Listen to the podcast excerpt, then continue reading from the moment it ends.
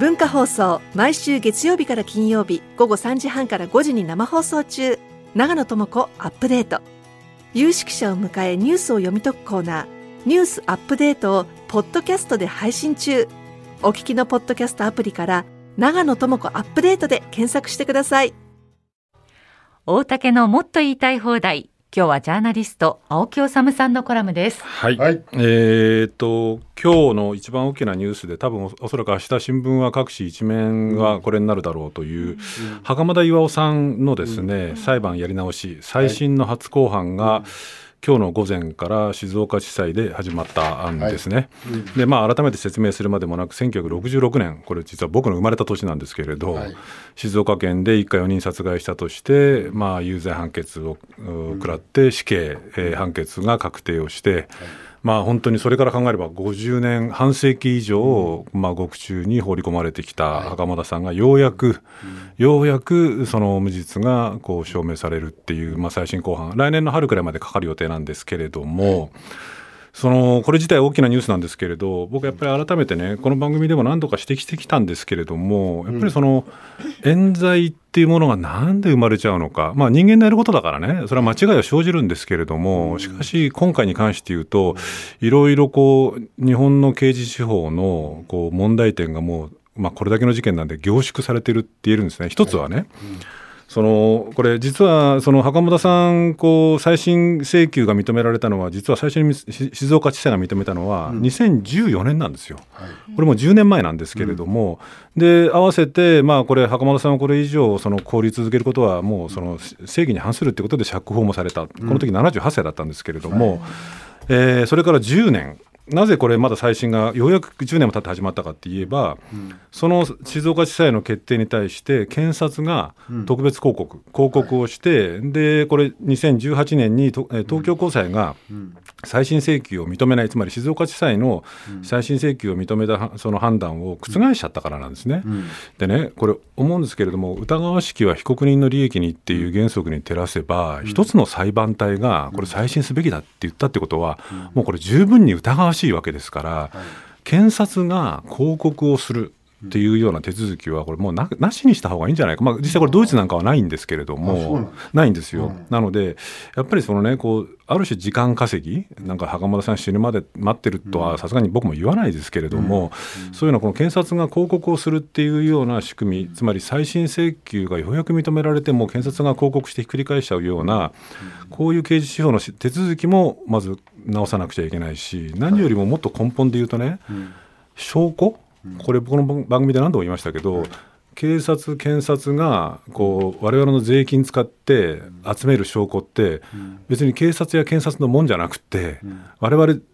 こうその納税者全員の共有財産ですよね。ところが裁判で提出されるのは、その被告人は有罪だ有罪だっていう証拠しか提出されなくて、その証拠の中にもしかしたら無罪なんじゃないの、あるいはこれは無罪だよねっていう証拠があっても全部隠されちゃうんですよ。で近年のその冤罪が分かったその確定して、まあ、袴田事件もそうなんですけれど、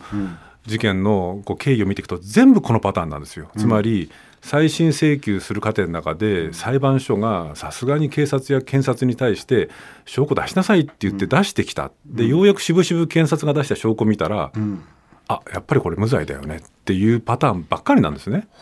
だからやっぱりこの証拠っていうものをやっぱり全量きちんと最初の公判定の段階で、うん、あるいはせめて再審公判の段階できちんと検察から出させるようなやっぱり仕組みも必要だろうなっていうのが一つ。だからもう一つはやっぱりこれあの僕はこの問題ずっとこだわってるんでまたかって思われるかもしれないんですけれど、やっぱりこれ死刑制度の問題ですよね、これ袴田さん僕も何度もお目にかかってるんですけれども、釈放された後にね、はい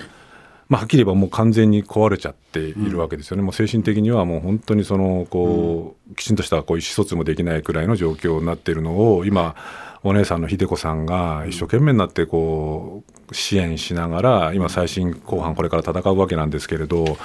っぱりねその何十年も孤独な独房で明日殺されるかもしれないっていうふうに思いながらやあの暮らしていくっていうことで完全に壊れてしまうやっぱりだから死刑っていう刑罰のまあ、残酷さ、まあ、ひどさみたいなものもこうそこに凝縮されてるんですけれども、これあの世界ではもう7割以上の国が死刑を事実上廃止、うん、あるいは廃止している中で、まあ、ヨーロッパあの欧州連合なんかは死刑廃止が加盟条件になっている中で、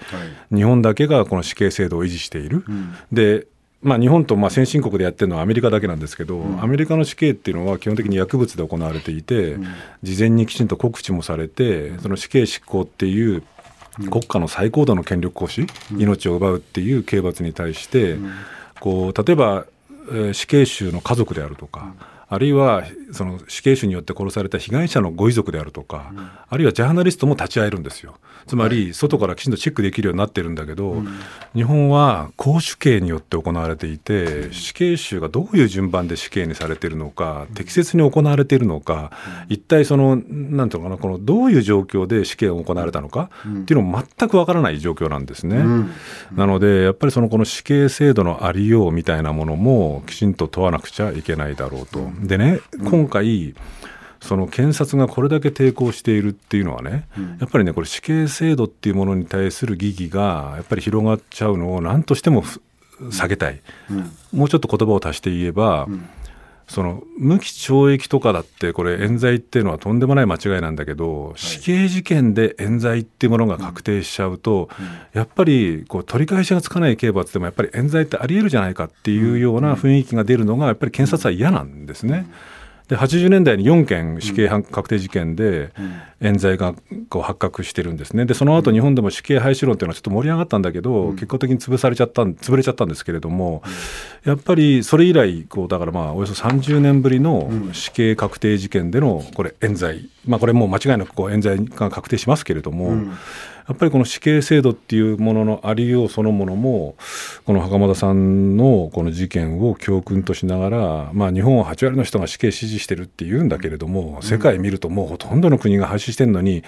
日本だけが維持してていいのかっていうようなものも含めてこの事件を機にちょっとこう我々足を止めて考えるべきだなっていう初公判があの最新の初公判が今日から始まりましたとこういうことですね。はい、ありました。ありがとうございました。うん、もうでもその何十年も刑務所に、うんまあだから最初に捕まった時から僕だから僕僕が今日誕生日で57そうだそうだ。僕と同じ期間、ほぼ彼は獄中にいて、まあ、10年前に出てますけど、うん、10年間彼は殺人犯として、まあ、今でもまだ最新公判で最終的には無罪になってませんから、僕と年と同じ間、その袴田さんは4人を殺した殺人犯だってずっと言われ続けて。40年、まあまあ、半世紀くらい獄中に一人でいたっていうことですよ。なんかひどい言い方だけどあれだよね。もう検察官もメンツを、うん、自分のメンツを守ろうとして、うん、そういうことですね、まあ、こういうふうにしちゃったのかっていう感じもするね。ますよね。検察もそうだし、うん、まあ、あの厳しく言ったら裁判もそうですよね。裁判も最初の段階で地裁高裁最高裁で間違えたっていうのがやっぱり、でましてや人の命を奪う死刑っていう刑罰で間違えたっていうものを認めたくないっていうものがあるんだけれども。